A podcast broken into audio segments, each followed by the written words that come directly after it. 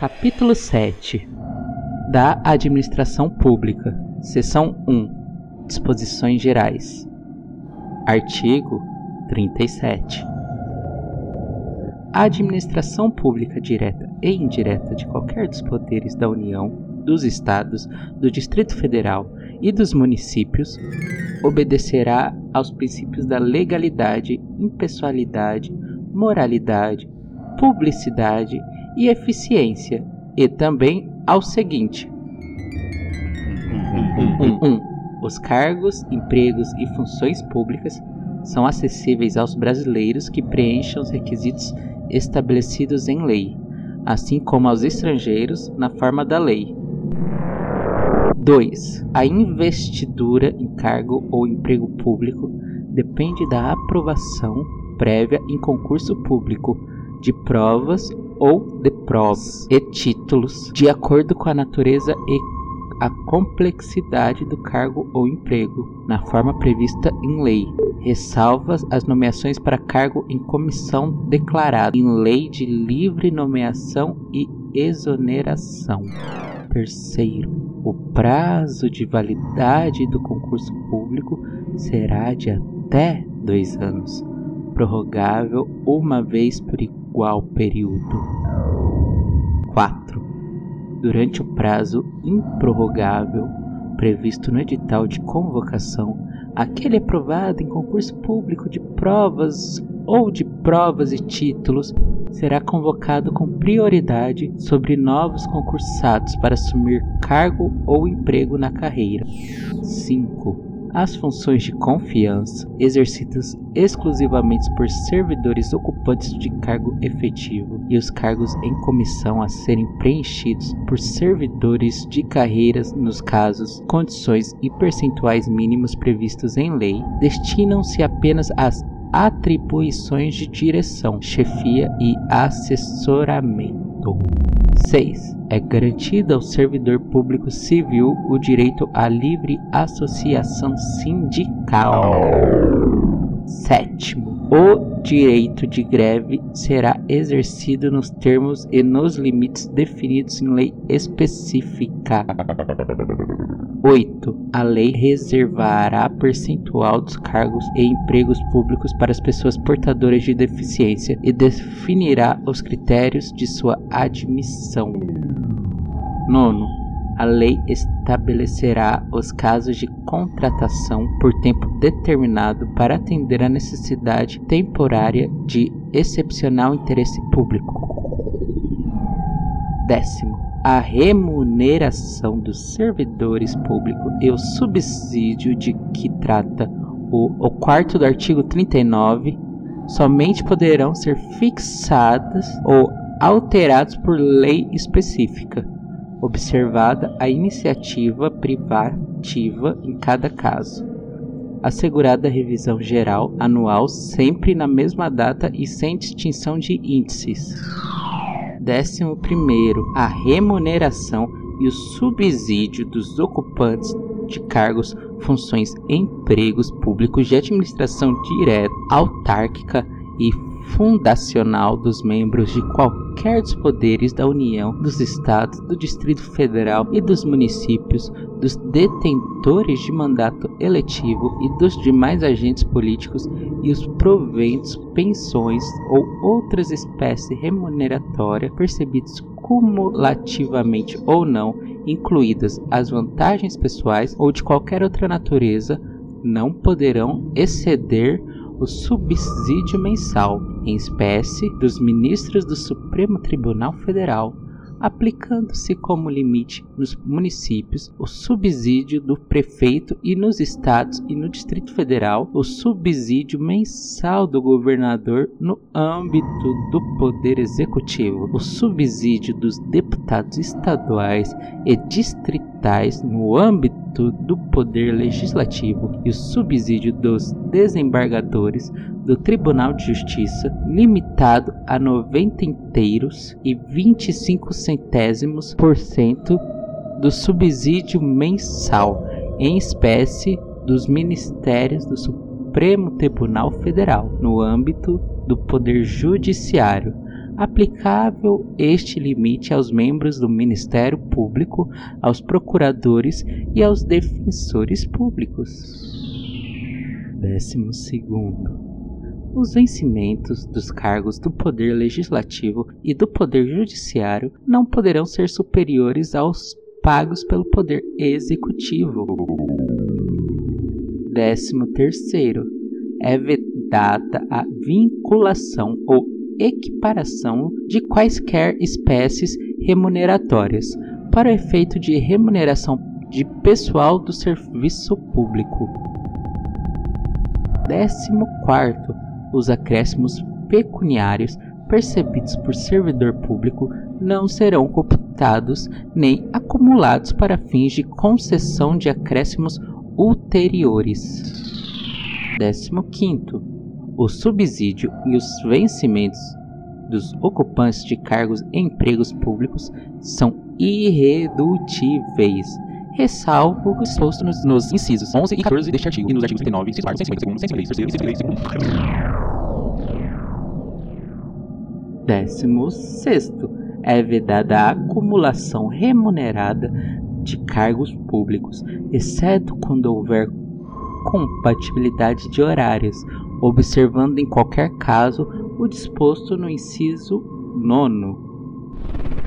A de dois cargos de professor. B. A de um cargo de professor com outro técnico ou científico. C. A de dois cargos ou empregos privativos de profissionais de saúde com profissões regulamentadas. 17. A proibição de acumular estende-se aos empregos e funções e abrange autarquias, fundações, empresas públicas, sociedade de economia mista, suas subsidiárias e sociedades controladas direta ou indiretamente pelo poder público. 18. A administração fazendária e seus servidores fiscais terão dentro de suas áreas de competência e jurisdição precedência sobre os demais setores administrativos na forma da lei. 19. Somente por lei específica poderá ser criada autarquia e autorização à instituição de empresa pública, de sociedade de economia mista e fundação, cabendo a lei complementar Neste último caso, definir as áreas de sua atuação. Vigésimo. Depende de autorização legislativa. Em cada caso, a criação de subsidiárias das entidades mencionadas no inciso anterior, assim como a participação de qualquer delas em empresa privada. 21 ressalvo os casos específicos na legislação, as obras, serviços, compras e alienações serão contratados mediante processo de licitação pública que assegure igualdade de condições a todos os concorrentes, com cláusulas que estabeleçam obrigações de pagamento mantidas as condições efetivas da proposta, nos termos da lei o qual somente permitirá as exigências de qualificação técnica e econômica indispensáveis à garantia do cumprimento das obrigações. 22.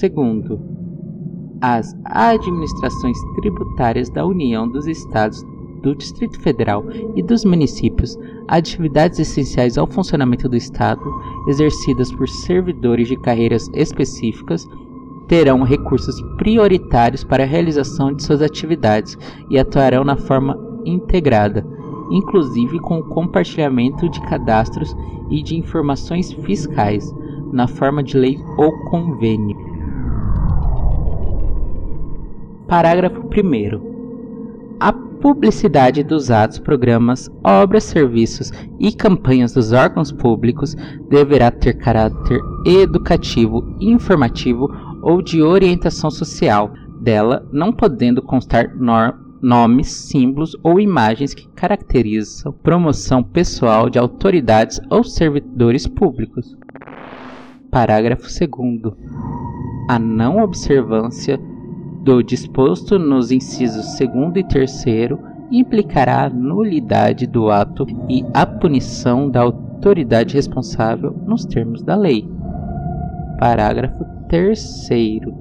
A lei disciplinará as formas de participação do usuário na administração pública direta e indireta, regulando especialmente 1. Um, um, as reclamações relativas à prestação de serviços públicos em geral, assegurados a manutenção de serviços de atendimento ao usuário e a avaliação periódica externa e interna de qualidade dos serviços.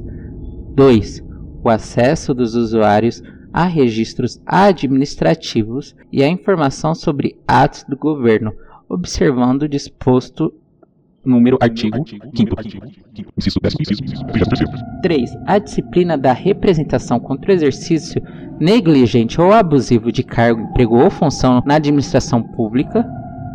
Parágrafo 4 Os atos de improbidade administrativa importarão a suspensão dos direitos políticos, a perda da função pública, a indisponibilidade de bens e o ressarcimento ao erário na forma e gradação previstas em lei, sem prejuízo da ação penal cabível.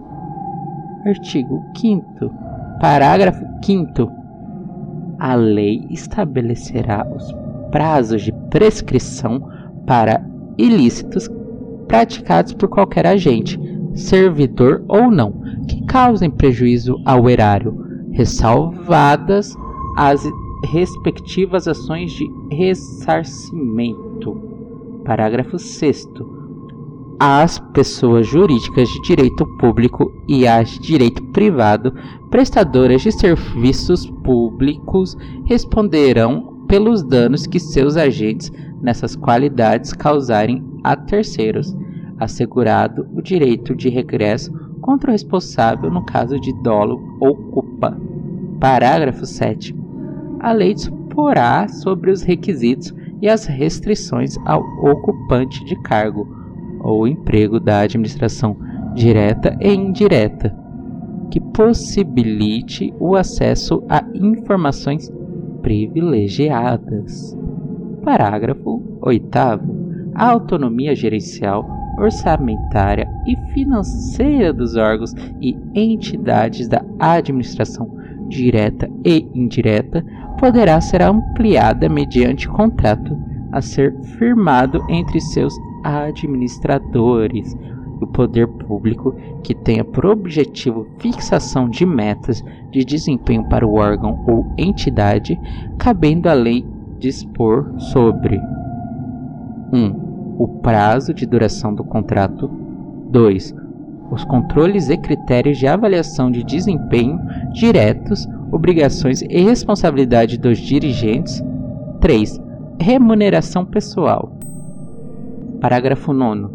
O disposto inciso 11 aplica-se às empresas públicas e às sociedades de economia mista e às e suas subsidiárias que receberem recursos da União, dos Estados, do Distrito Federal ou dos municípios para pagamento de despesas de pessoal ou de custeio em geral. Parágrafo 10. É vedada a percepção simultânea de proventos de aposentadoria decorrentes do artigo 40 ou dos artigos 42 e 142, com a remuneração de cargo, emprego ou função pública, ressalvados os cargos acumuláveis na forma desta Constituição, os cargos eletivos e os cargos em comissão declarados em lei de livre nomeação e exoneração. Parágrafo 11. Não serão computadas para efeitos dos limites remuneratórios de que trata o inciso 11 do caput deste artigo as parcelas de caráter indenizatório previstas em lei. Parágrafo 12.